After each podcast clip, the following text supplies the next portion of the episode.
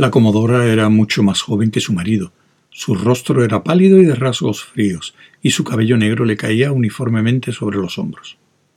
Su voz era aguda. ¿Has terminado ya, mi gracioso y noble marido?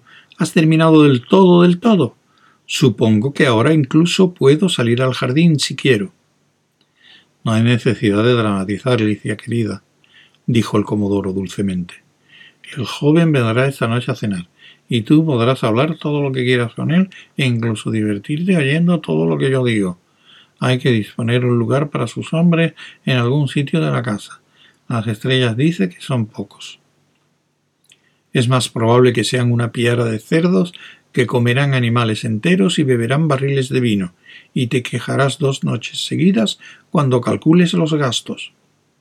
Bueno, esta vez quizás no lo haga. A pesar de tu opinión, la cena debe ser de lo más abundante. Oh, ya veo, le miró airadamente. Eres muy amigo de esos bárbaros. Quizá esta es la razón de que no me permitieras asistir a la entrevista.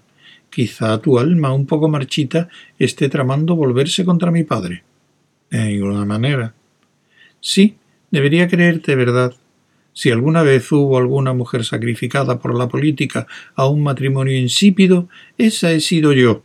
Hubiera podido conseguir un hombre más apropiado en las callejuelas y los caminos de barro de mi mundo. Bueno, ahora te diré una cosa, señora mía. Quizá te gustaría regresar a tu mundo, solo para conservar como recuerdo la parte de ti que conozco mejor. Pidimedo te podría cortar la lengua.